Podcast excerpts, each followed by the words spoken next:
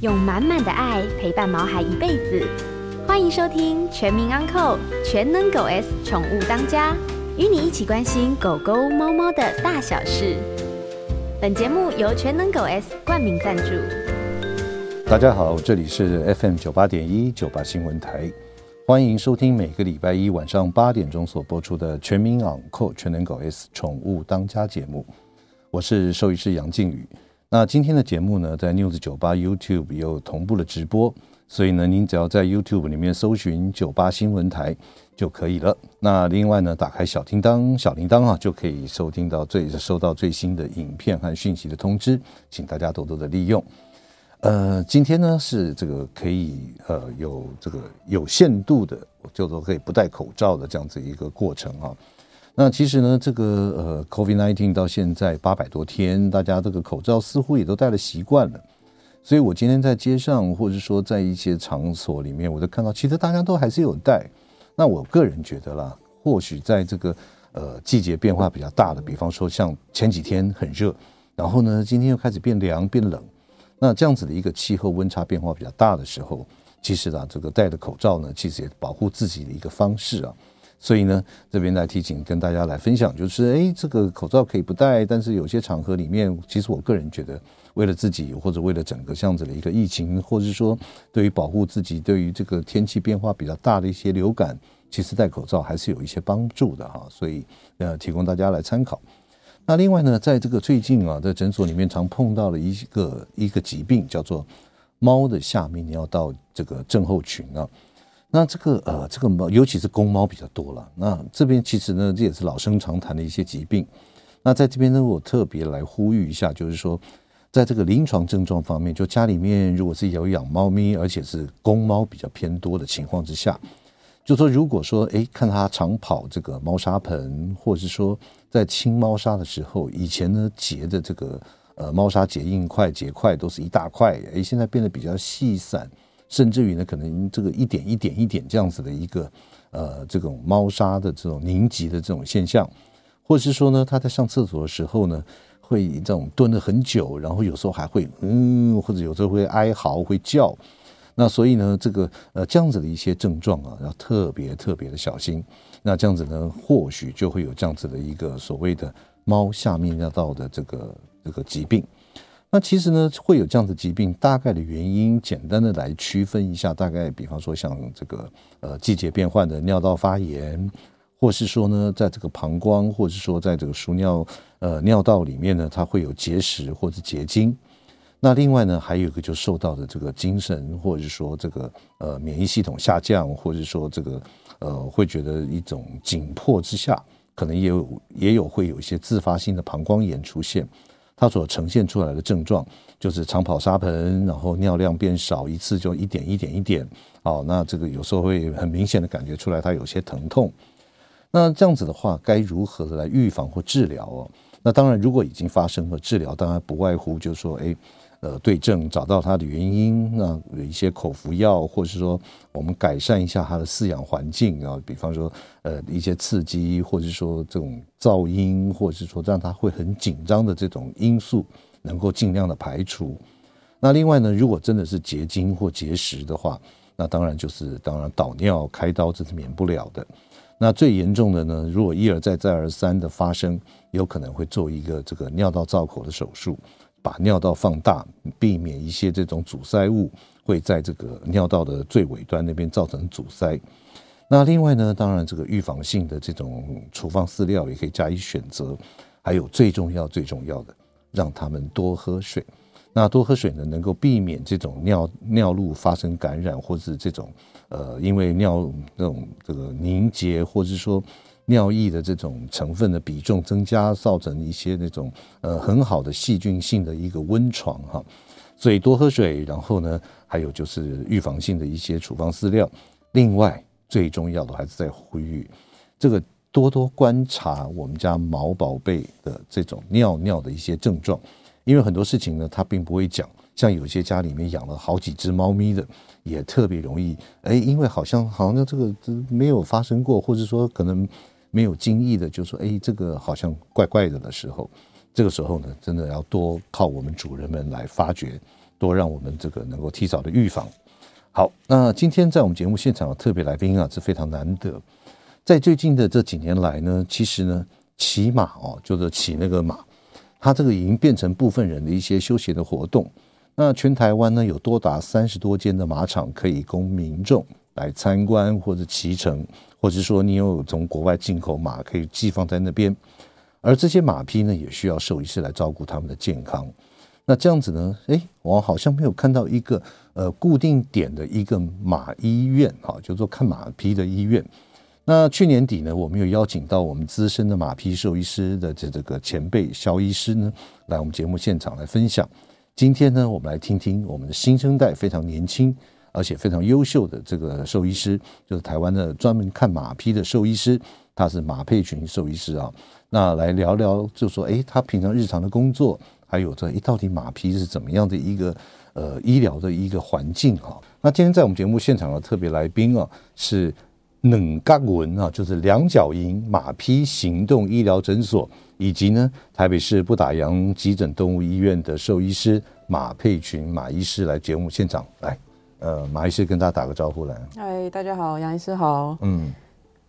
就这样子，哎，对呀，OK，被你介绍完了，是 OK，嗯，哎，我我想我我首先我先先要想问一下马医师啊，为什么叫做那两脚营这个行动这个马匹行动这个医疗诊所啊，这代表什么意思啊？能干稳啊？因为这个其实它，我们原本是用英文啦，嗯、用二十 cent，就是二十分。嗯，那呃，来由是因为我们之前在我跟另外一位罗小倩兽医师，嗯、我们一起在欧洲就是进修这个马病的时候。是。就是常常到那个欧洲的超市等那个最后最后特价的面包，嗯，那那个特价面包多便宜呢？它就是一个像枕头这么大，嗯，然后五个加起来一块钱欧元，所以一个就是二十二十分 twenty cent。那是几年的事啊？那是几年？在二零一七年，二零一七年五六年前，嗯嗯嗯，对。其实其实我们常有时候这样子，台湾也有，就是有一些生鲜超市。他可能到晚上八点钟之后，这个标价就就就划掉，然后另外写一个价码，对对对对，就类似像这样的对对对对对。所以也就是在这个欧洲求学的时候，再去学习马病的时候，其实那个生活也真的是蛮这个哈。嗯，对啊，毕竟我们都是一般人家，就是是，对啊，也是可能就是贷款啊，就学贷款去、嗯嗯、去到那边，那当然会希望在各个方面就是节省一点，然后多一点时间跟。资源投注在学习上，学习上面，对对，厉害，真的很棒。好，那我想请问一下这个马医师啊，就是说，呃，当初为什么就像就像我们这常常会有我们来宾兽医师来我们节目现场，我们会说，哎，为什么你喜欢心脏方面的？为什么你喜欢皮肤啊？钻研肾脏等等？我想请问一下马医师，为什么对马匹的医疗有特别的钟爱，而且从事这样子的工作？嗯，首先是因为我小时候就是成长环境旁边就有个马场，嗯、那就是算是地缘关系，就小时候就跟马就比较频繁的接触，嗯，然后再就是我姓马，然后又在马年出生，就是这么的，就是命运的，嗯，纠纠缠不清，就是命中注定，可能就是要终身来服务这个马匹的这样子。哦，OK，真的。其实啊，我让让我感觉起来就是说，哎，马匹好像很高壮，对不对？嗯，那这样子的话，您在这个医疗上面会不会觉得说有一些，呃，有些限制，或者说还是觉得说，哎，还好？嗯，基本上是还好，嗯，因为其实。台湾大部分的马匹都是受到良好的教育的，嗯嗯、所以他们在医疗的配合上，其实配合度都蛮高的啦。嗯嗯嗯、对，那除了就是大型的欧洲进口、美美国进口的马之外，嗯、台湾其实也有很多宠物型的马，就是可能肩高就是不到一百五十公分，哦 okay、那也是小小的，嗯，这样子是。对，那就是体型上我是觉得还好，没有太大的困难在。嗯，嗯，好，我想再拉回来我们这个哈，嗯、因为毕竟我们的听众朋友里面有很多。呃，是这个还在就学的兽医师、兽医系的同学，或是说这个家长可能家里面有这个子女来念兽医啊，所以我想请问一下，就是说台湾的兽医师养成过程里面，因为大家都念过兽医系嘛，哈，嗯，都是什么呃，这个大动物啦，还有这个禽病啦、马病啊、牛病啊等等哈，那就这个说一般的我们在台湾的兽医系毕业的这些学生们，有哪些可以这个学习到这个？马匹的医疗的这样子的一个训练或者资源，如果想要往这个像您一样这样子从事于看这种大动物，尤其是马匹这样子的话，有什么样的一个呃建议的管道，或者说可以给大家来做一个说明吗？嗯，因为其实台湾本身在马匹相关的教育资源上是非常非常少的。嗯，对。那目前就是虽然我们都有马病学这门课，但是实际上能够碰到活生生的马匹，甚至是遇到生病的 case 可以参观的，这个是机会是很少的。对对。那呃，目前的话比较常有就是实体的马匹可以做医疗的学习的。嗯大概就是在中兴大学林以乐老师的课堂上，会有比较多这个机会。嗯嗯。那呃，大部分可能都还是要到可能到马场做实习，或者是就是到国外做参访这样子。嗯嗯，是。嗯，所以就说有志于就从事于大动物或者马病的这样子的一个兽医系的毕业的同学，其实可以多利用一些这种管道。能够来学习到马病的一些治疗的技术跟这个资讯。对对对，就是我会先，我会建议您先到，嗯、例如说有养马马场去做实习，嗯、去了解他们的生活习性。嗯，你再进一步的去接触医疗的部分会比较安全，嗯、因为毕竟它是很大的动物，它可能只是想要抓个羊就把你踹飞，也是有机会的。对对对，对，所以真的要先了解马的一些它这个身体语言。对对对对，对，就说哎，它怎么样是一个不舒服的状态。或是说，哎，开始被俩拱啊，开始有点生气了，哦等等，一些一些表情啊，肢体的动作等等，对对，所以真的要先先了解这样子的一个动作。嗯嗯嗯好，那这因为我们即将要进广告啊，那在进广告之前，我现在先问一个问题啊，因为这个是两脚营马匹行动医疗诊所，所以顾名思义，这个就是在这个全台湾出诊这样子做医疗服务的。嗯，对不对？对，没错，全台湾都有。所以针对这个，我真的非常的好奇，因为像我们一般的动物医院，可能有血检、X 光，甚至于这个断层扫描、超音波等等。嗯，那如果说是我们行动的这样子医疗服务的话，那这样子相关的一些检验或检查，那到底要怎么做？我相信我们听众朋友也蛮好奇的。我们今天的广告马上回来，再来我们来聊这个话题。好的。欢迎回到九八新闻台全民昂扣全能狗 S 宠物当家节目，我是兽医师杨靖宇。今天在我们节目现场的特别来宾是两脚营马匹行动医疗诊所，以及呢台北台北市不打烊动物医院的兽医师马佩群马医师来节目现场聊一下有关于马病的一些相关的一些呃话题哈。来，马医师，我我想就就是因为我们刚刚特别来问的，就是说在广告之前。这个马匹行动医疗诊所，嗯，那顾名思义就是没有没有没有一个固定，大概已出诊，对对不对？那那相关的一些这种所谓的仪器啊什么，那我们可不可以简单跟听众朋友分享？因为我想应该很多人想要知道，就是说，哎，在在看马病的时候会有可以利用到哪些仪器啊？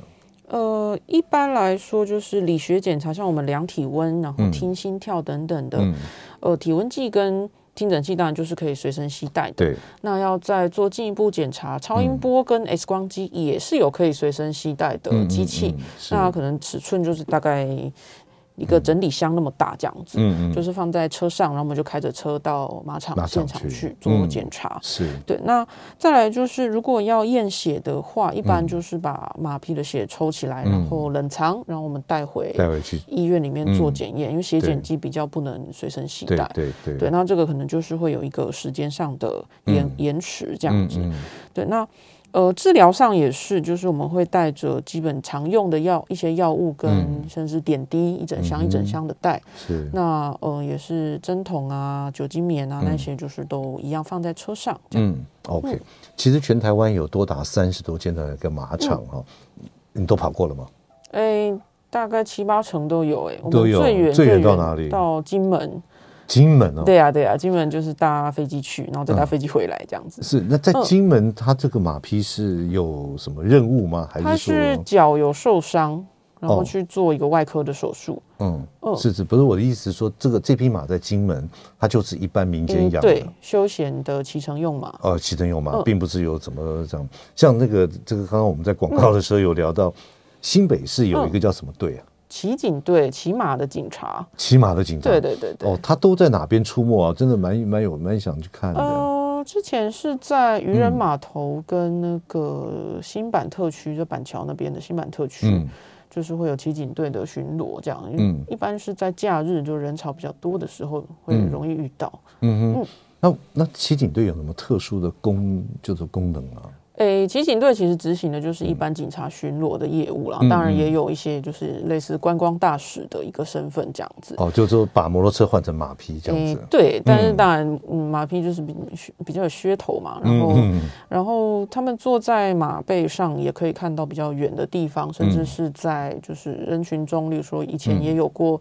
抓扒手的经验，就真的骑着马去，就是追那个坏人这样子。嗯，我真的要是说有马匹在追我，我我可能就停下来了。对啊，嗯，直接吓到软脚。对啊，对对，这真的 OK。好，所以也就是说，在出诊啊，什么都是有一些可携带的仪器都可以加以利用啊。对对对对。那我想说，在这边我也听众朋友一定很好奇，就是说，像平常你这样出诊的。在这个诊疗、这医疗、这个马病的相关的一些这个疾病或者问题，大概都是以什么样的疾病为多？嗯、呃，在台湾大部分都还是就是内科的问题比较多啦。嗯、就是马匹有时候会有一个肚子痛的症状，嗯、就是他可能会这个不吃饭啊，在地上打滚啊。嗯、那这个在马是属于急重症的部分，就是需要兽医师立刻到现场处理的。嗯、那呃，这个会占就是急诊的七八成，嗯，那再来就是外伤，就是他可能去外面跑跳啊，嗯、然后就不小心被割伤，嗯，那就是伤口很大，需要缝合，也是会需要急诊处理这样子，嗯、对，这个是比较。临床上比较常见的两个问题，嗯，那再来就是他们有运动伤害，因为是骑乘用马，就是也算是运动员的一种啊。对那运动伤害的部分也是，就是会需要我们到现场做检查，看看韧带有没有断掉，嗯嗯，那关节有没有发炎，嗯、需不需要做药物的注射，或者是休息冰敷就好，这样子。哎，马医生，嗯、这边你将讲到他的腹痛会在地上打滚呢、啊？对对。对，这个造成的原因是什么？腹痛的话，原因其实很多。那比较常见是他们喝水太少，那、嗯、吃了很多草进去之后，草。结块在他的肠子里面，就没办法蠕动，嗯，那就造成一个肚子很痛的状况，在地上打滚，嗯，那再来就是有一些运气比较不好，他肠子自己跟肠子打结了，哦、嗯，对，那这个就会比较危险，嗯嗯。嗯，所以，哎、欸，我真的老实讲，我只有电影，我还没有看过马在地上滚，哎，我只有看到马这样子跳啊，或什么那种，嗯，对，所以这个真的是要赶快要紧急来处理，对对对，因为他们在地上打滚是会把自己弄受伤的那种程度，嗯嗯、是。对啊，那刚刚你也讲到，就是说马匹的一些像外伤啊，或什么，这也要有些可能要赶快及这种缝合啊，或什么之类的。那刚刚你也提到了，就是说，哎，像这种，嗯，它运动伤害，嗯，那运动伤害，比方说这样，像我们人啦，或者是说有一些像这种腊肠犬或者椎间盘啊，或什么哈，他会做一些开刀或怎么医疗，甚至于还有针灸、红外线等等。我想像马匹的这样子，它是否也有做一些像针灸这样的类似的这样的一个医疗的方式？哦、呃，有的马匹的针灸，我目前也有在做，嗯、就是诶、欸、以以以疼痛的控制为主这样子。嗯嗯，嗯对，那当然有一些内科的问题，也可以就是透过针灸去改善了，嗯、像发情期的不规律，嗯，或者是什么脾气莫名的暴躁，这个都有有透过针灸改善的案例的。嗯嗯，对对对，那。呃，在运动伤害的部分的治疗上，大部分都还是以可能药物的控制、消炎跟、嗯嗯、呃镭射去做配合，这样子。是，嗯，那呃这边我想，因为我对我对马病真的也不是非常的熟，哈、只，只有在学校念完之后，大概就没有碰过。我想请问一下，这个我们像狗狗、猫咪，它如果这个诊断，比方说腹泻、感冒，那我们会可能会帮它。注射打针，嗯，然后会带口服药，嗯，那请问一下马匹怎么吃药，或者说马匹的治疗的投药的方式是？呃，当然，我想应该不会是药水啦，因为药水的话大概要要灌一两公升了哈，或者说浓缩起来至少有好几百 CC 啊，嗯，那请问一下，在这个屋这个马匹怎么样来喂它吃口服药？口服药的部分一般都是混在好吃的东西里面了，嗯、像是诶、欸、甜燕麦的那个麦片，嗯、就药粒，然后直接混在里面，嗯、让它去自己吃这样子。嗯、那如果真的真的他不愿意吃，就还是要把它打成粉，嗯、然后呃，跟糖浆搅一搅，用针筒抽起来，抽起来就这么大一只，然后放进他的嘴巴里用灌食的，用灌食也是有这个，也是有这个方式。嗯嗯。那注射的话，一般都是做静脉或肌肉的注射，这样子。嗯嗯嗯。是 OK，好，这边让我影响到另外一个话题，那个画面哦。嗯。就说像这个呃，狗狗、猫咪喂药啊，或什么东西的，它们如果有生气，嗯，或是以猫咪来讲，它可能会哈。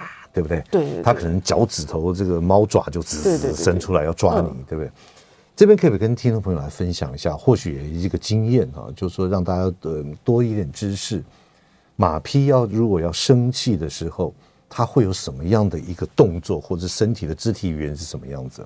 通常它很不高兴的时候，都是会尾巴会很剧烈的甩动，嗯、就想把你当成苍蝇一样把你甩走。那或者是左右这样子哗哗哗，对，它会直接用尾巴就甩到前面来，甩到你脸上的都有。嗯，对对对。那再来就是它可能会耳朵会很贴近它的脸，就是背耳朵。因为一般都是对对对，一般都是竖起来朝前面嘛，像兔兔这样子。但是它生气的时候就会转过来，然后贴住它的头上。对，那猫咪生气好像也是这样子。对对，开飞机。对开飞机。对对。那有一些是甚至会咬人的，就是虽然马的门牙没有尖尖，它是平的，但是它还是会咬人。嗯。它咬到就像被门夹到这样子，就会会淤血。你有被咬过？有哎。有。就是我在帮它清理脚蹄的伤口的时候，因为我弯腰嘛。嗯。然后就它就咬我肩膀，嗯，然后肩膀就有一个淤青，嗯，齿痕，对，是，所以除了这个甩尾，然后还有就是可能会咬，那那会不会踢啊？会啊，就是虽然就是大部分受过教育的马匹，就是他知道就是不能用后脚去攻击人类，大部分都知道，但是他真的很不高兴的时候，嗯，他还是会。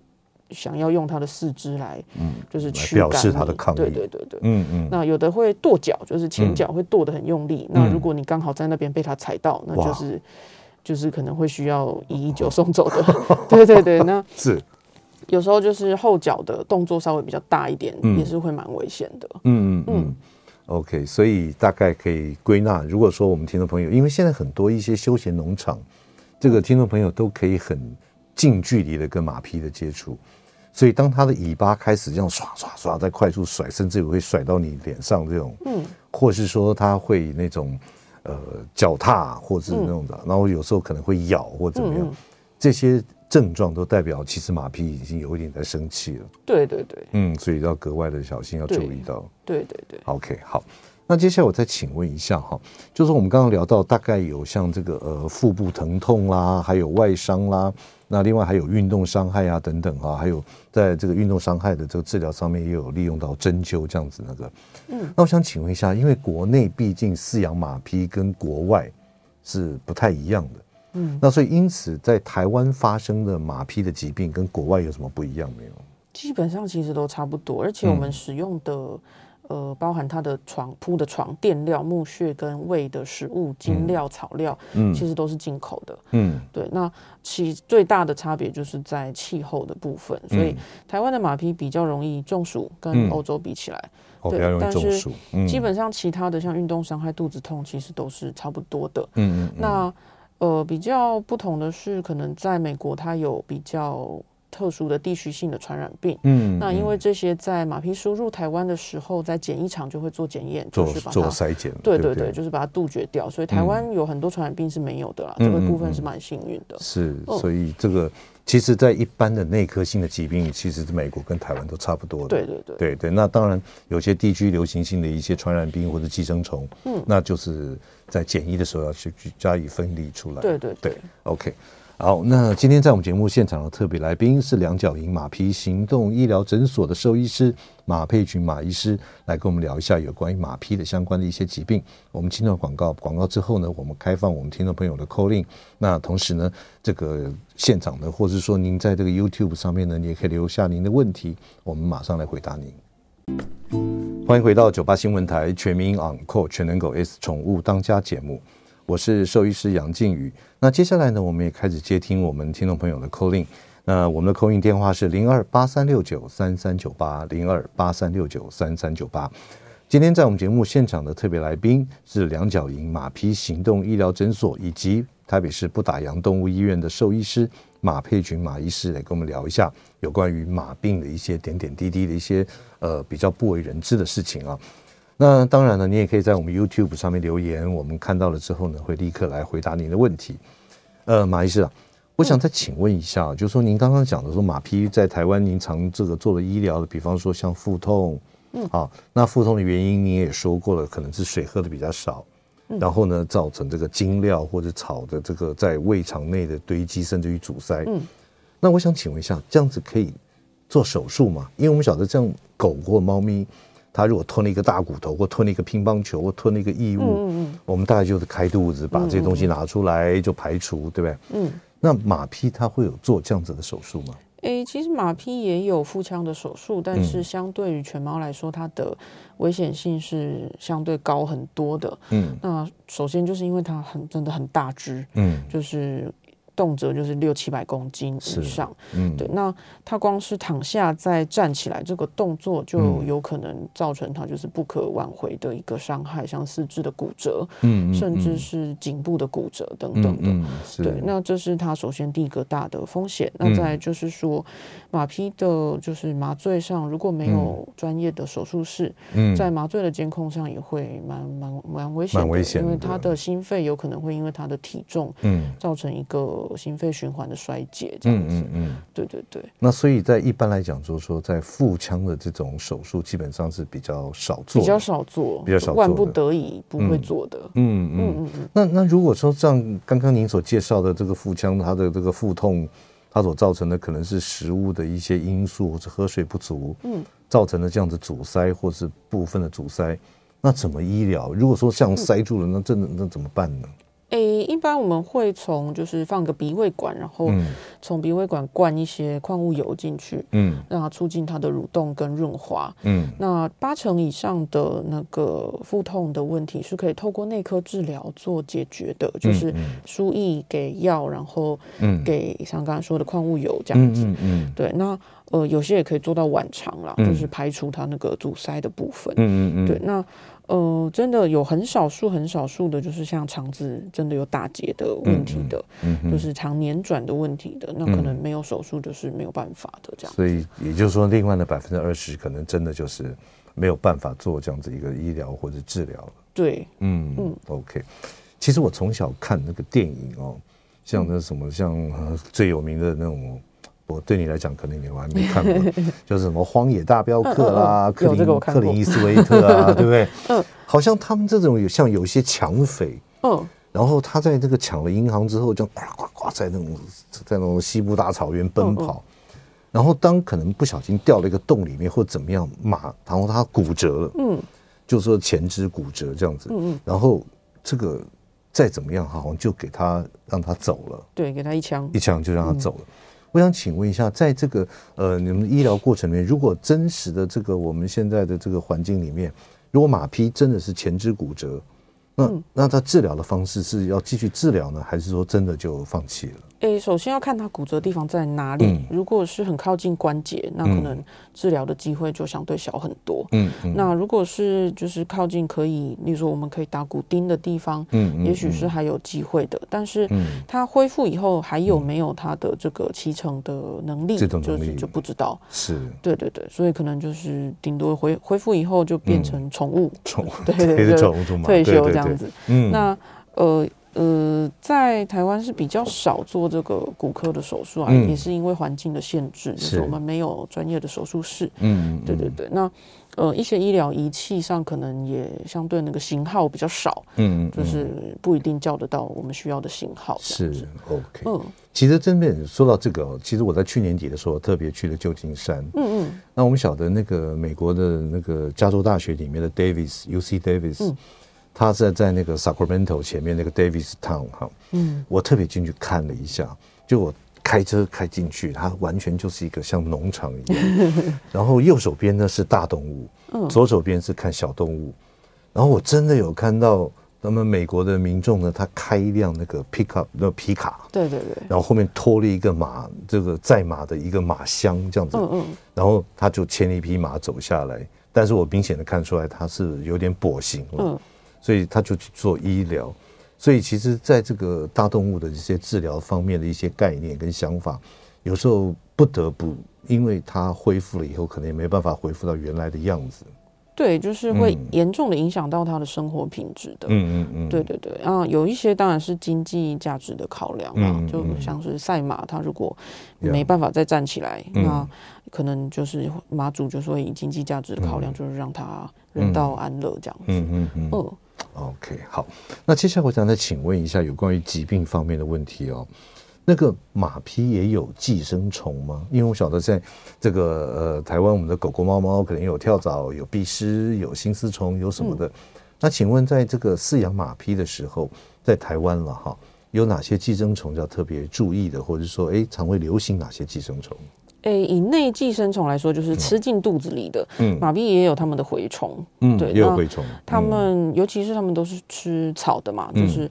呃，有时候也会在野外散步、放牧、吃野草等等的，嗯、所以他们基本上三到六个月会需要做一次体内的驱虫。嗯，对。那你如果频繁的放牧，那当然建议三个月一次这样子。嗯，嗯，嗯对。那这是体内的部分。体外的话，比较常见的是螨虫的感染，就是螨虫。对对对，或是疥癬，就是 scabies，就是也是会让他们很痒，然后那个漂亮的鬃毛都会有那个结块结痂，一颗一颗这样子。哦，对对对。有时候看到马匹。上好像一块一块这样掉毛，嗯，大部分会集中在鬃毛上，在鬃毛上面，然后就变癞里头的感觉，嗯、对啊，哦，所以说在马匹来讲，也有它相对应的一些寄生虫，有的有的，嗯，嗯，OK，好，那接下来我再问一下，就是说像我们这个，因为其实今天对于呃我们节目讲马病来说，其实因为我相信在我们听众朋友里面。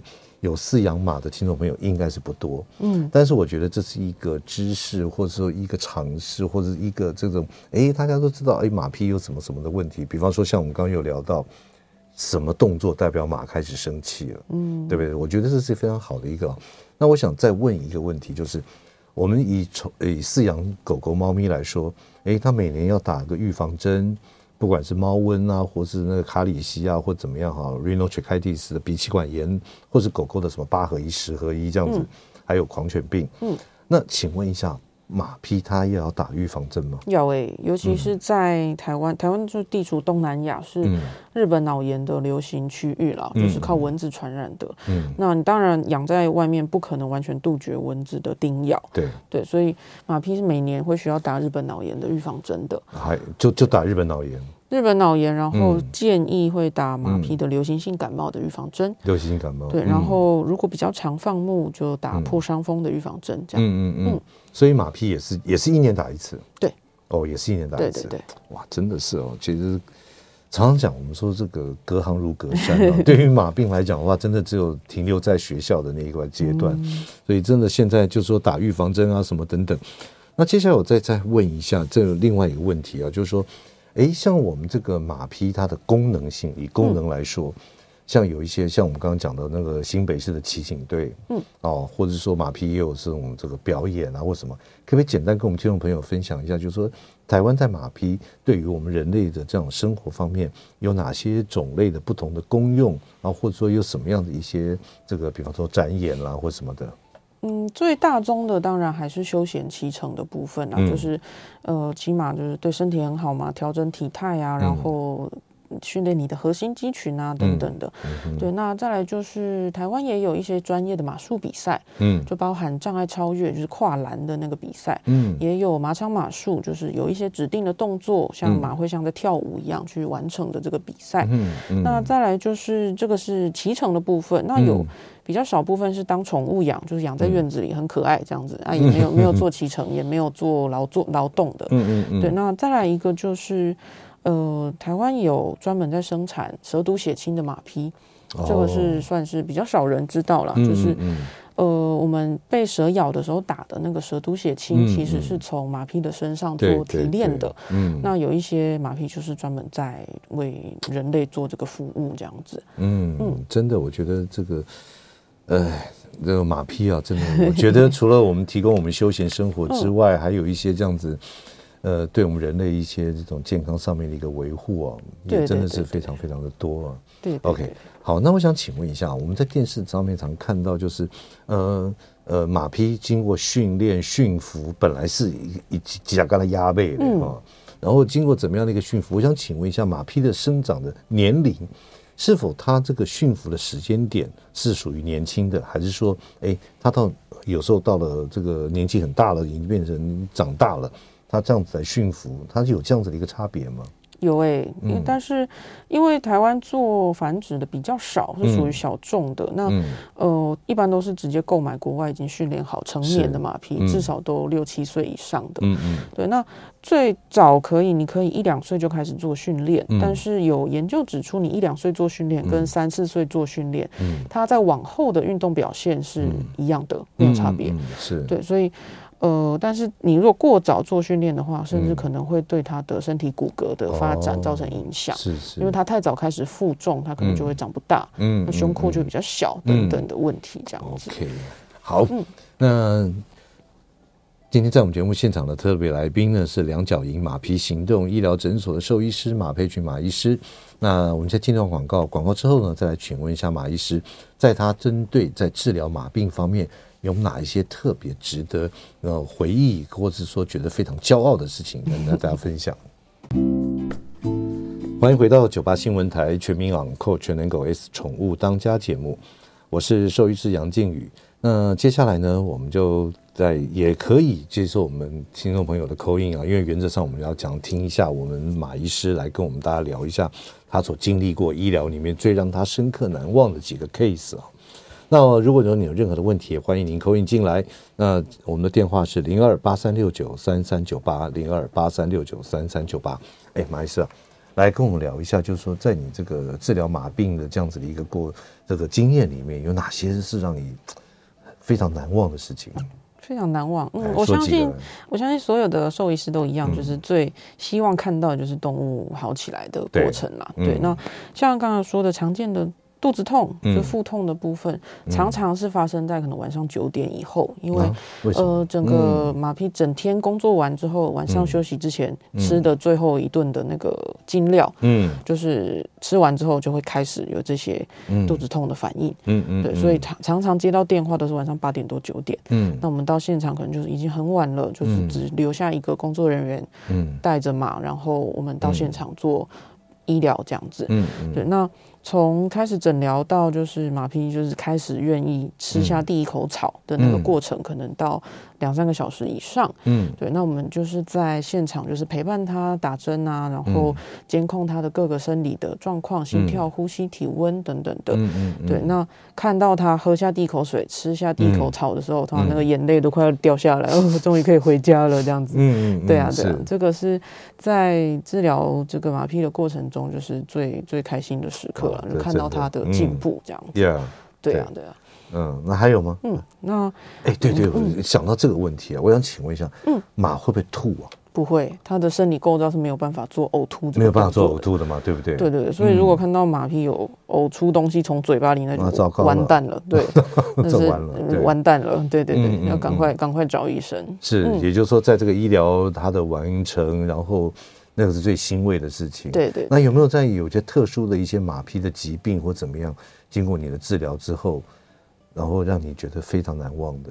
嗯，我是有遇过，就是慢性的腹泻的马匹，嗯、就是它拉肚子长达半年以上。半年。对对对。嗯嗯那嗯，因为它比较在比较偏僻的屏东。嗯，比较远远的地方，所以呃找不到马匹专科的兽医师，那可能就是有请一些地方的兽医师看牛的、看羊的过去，嗯，做治疗这样子，但是都没有改善。嗯，那当然就是我就搭高铁到高雄，然后再换车到屏东，嗯，去看了他一下，那也是搭配就是中医的针灸跟那个穴位的按摩，嗯，隔天就好了。他是。啊，隔天就好了，这也太神了吧！也不能因为你姓马 就这样子那么这么神啊！我还想说，嗯，不然下礼拜来复诊好了，来问问看他的状况怎么样。他就跟我说，他都好了耶，不用来了。对，哎，对，这边哦，我刚刚讲到说那个牛跟羊，其实他们都属于反反刍兽。对对对，也就是他们有四个胃，对不对？对对，那马呢？马只有一个胃，这个胃，所以基本上来讲，它如果真的是吐或干嘛，那大概就没解了。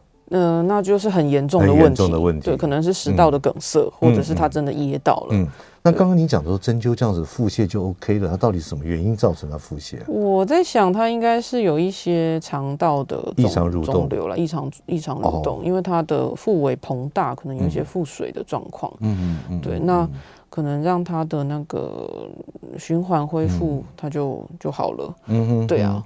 是，那通常像马匹，它的一般的平均寿命大概是几年？人类豢养的话，可以养到二十五到三十年。嗯，那体型比较小的，像迷你马的话，有可能活到四五十年。嗯嗯嗯。所以基本上来讲，它马匹的这个寿命来说也是非常非常长的。对对对，相对犬猫来说算长的。嗯，嗯，OK，好。那因为时间的关系呢，我们今天非常谢谢。那个呃，两角营马匹行动医疗诊所的马佩群马医师，以及呢，也是台北市不打烊动物医院的兽医师马佩群呢，到我们节目现场跟大家分享这么多精彩的有关于马的一些疾病哦，这样听起来好像在骂人了。马匹的疾病或是相关的一些这个知识啊，要记住哦。马如果它的尾巴一直在扫，甚至要扫向你的脸的这这时候，或是它可能会开始咬或者跺步的时候，要小心，它可能就是不高兴。对。对不对？对，对，对，OK，这我学到了。这、OK，好，那谢谢我们各位朋友收听。那我们下个礼拜同一时间，欢迎大家收听《宠物当家》，来跟大家我打个拜拜，拜拜，拜拜。每个宝贝都值得最好的，爱它就是一辈子。本节目由全能狗 S 冠名赞助。